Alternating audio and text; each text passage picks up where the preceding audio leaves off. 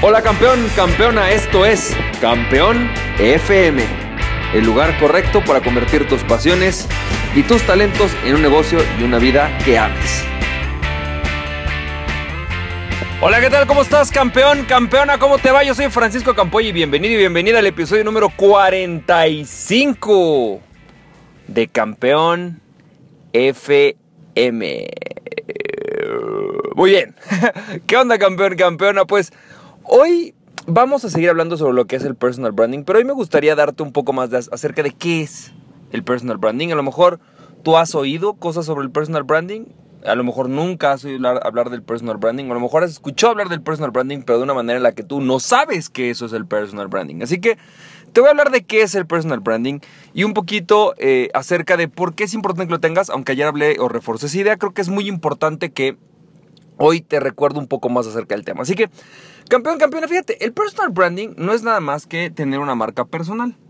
En otras palabras, quiere decir que tú construyes una identidad propia, diferente de la de otras personas, que utilizas con fines, pues llamémoslos de mercadotecnia, con fines de negocios, con fines profesionales eh, o de algún tipo de, de relación profesional. Básicamente de eso se trata la marca personal o el personal branding.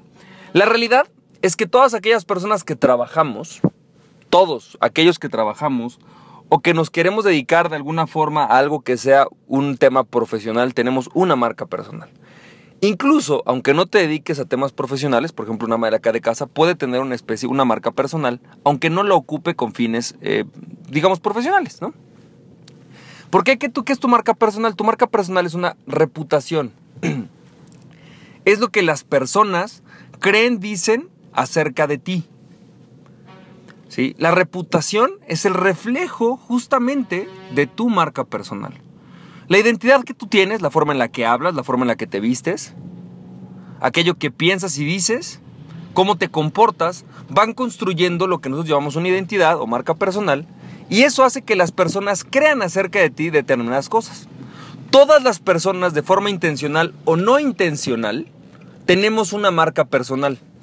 Y esto se refleja en tu currículum. Cuando tú vas, no sé, por ejemplo, a un trabajo, sacas tu currículum y de alguna manera eso es parte de tu marca personal, desde cómo escribes, la letra que tienes, eh, aquellos logros que has tenido, aquello que, te describe a ti mismo, bueno, empieza a ser parte de tu marca personal. Luego cuando llegas y te ven en entrevista de trabajo, por ejemplo, pues te ven vestido de una manera, a lo mejor traes un traje azul, eh, camisa blanca, corbata roja, y entonces eso refleja mucho acerca de tu personalidad. ¿Sí? El tipo de cabello que traes, si lo traes parado, si lo traes de lado, si lo traes relamido, si estás pelón, todo eso construye una identidad y construye algo que va a hacer que las personas tengan o piensen algo acerca de ti. Esto se constituye obviamente primero por tu imagen pública, que es la imagen que tienes físicamente hablando, ¿sí? Con tu lenguaje corporal, todo eso es parte de tu, personal branding. Por otro lado, tu pasado, la historial que tienes, eso es parte de tu personal branding. A partir de esa reputación que tienes, las palabras con las que una persona te describiría, cómo otras personas te podrían describir, eso es parte de tu personal branding. ¿Sí? El por qué estás dispuesto a pararte, las causas que tú sigues, aquello que tú defiendes, es parte de tu personal branding. Y evidentemente existes, como bien, existen diferentes niveles en los cuales tú eres consciente de tu marca personal. Yo puedo decirte que en el 90% de mi vida, ¿no? Yo nunca supe que yo tenía una marca personal. Vaya, intuyes o sabes que tienes una reputación. El flojo, ¿no? El inteligente. Es más, hasta en la escuela, ¿no? Siempre están las mamás preguntando cuál es el inteligente del salón. Y no necesariamente quiere decir que sea realmente el inteligente, pero le dicen el inteligente porque tiene reputación de ser el estudioso del salón, ¿cierto? ¿Quién es el vago del salón? El que no hace nunca la tarea. Yo me acuerdo que en primaria yo era ese. Yo era el que nunca hacía la tarea, era el, el, el relajiento, ¿no? Tienes, por ejemplo, eso todo eso empieza a formar parte de tu, de tu, personal branding. Tienes, por ejemplo, cosas como atributos que la gente dice acerca de ti. Oye, ¿dónde está el serio? ¿No? ¿Va a venir Juan, tu amigo el formal? ¿Va a venir Pedro, tu amigo el carismático? ¿Va a venir Víctor, tu amigo el simpático? ¿Va a venir, este, no sé, eh, Santiago, tu amigo el bailador. Bueno, todo eso es parte de una reputación que tú vas formando.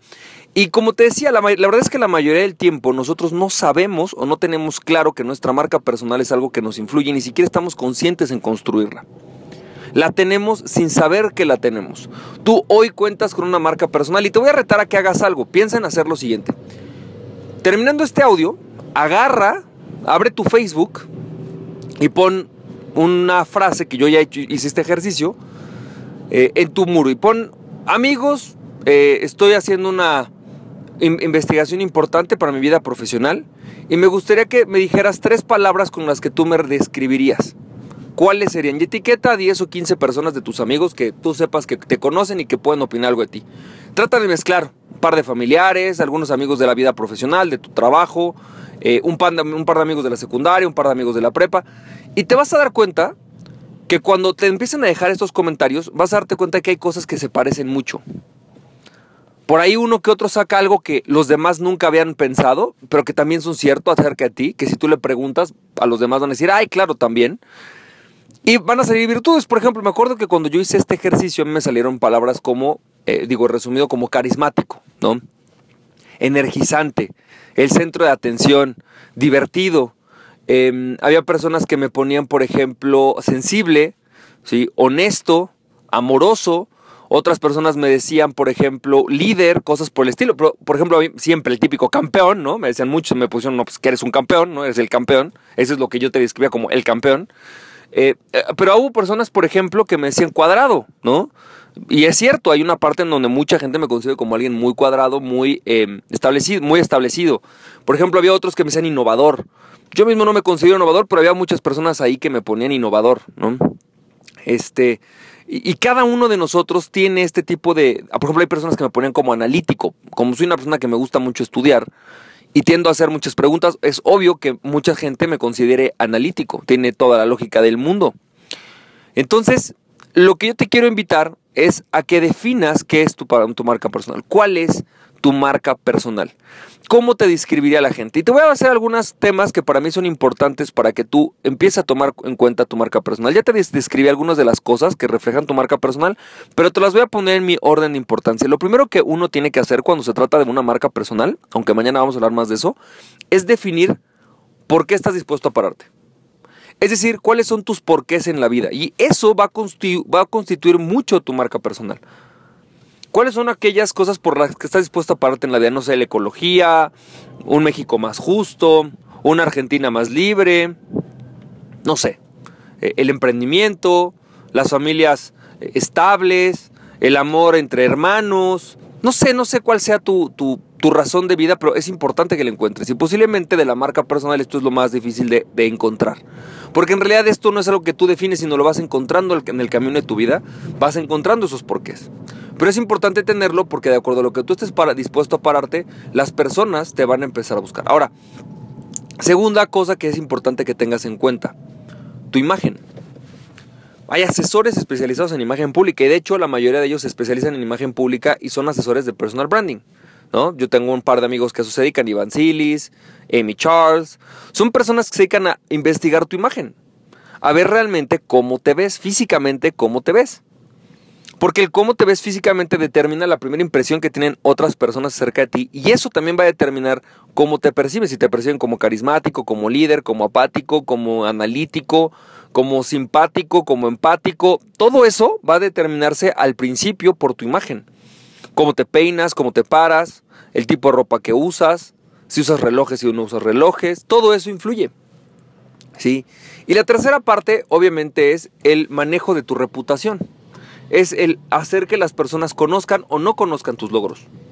Creo que uno de los mejores aspectos que surge en el siglo XXI es que las redes sociales nos permiten a personas de piso, como tú y como yo, crearnos una reputación en forma, vamos a llamarle, masiva. ¿sí? Si bien no es cierto, es cierto que, por ejemplo, yo no tengo el número de followers que tiene Aston Kutcher, ¿no? Tengo un número de followers en Twitter. Y ese número de followers en Twitter son personas que tienen una o piensan o ante los cuales, perdón, yo tengo una reputación. En mi Facebook hay personas que me siguen, que me conocen. Y eso me hace una reputación ante esas personas. ¿Estamos de acuerdo? Es decir, es parte de la reputación que yo ya tengo.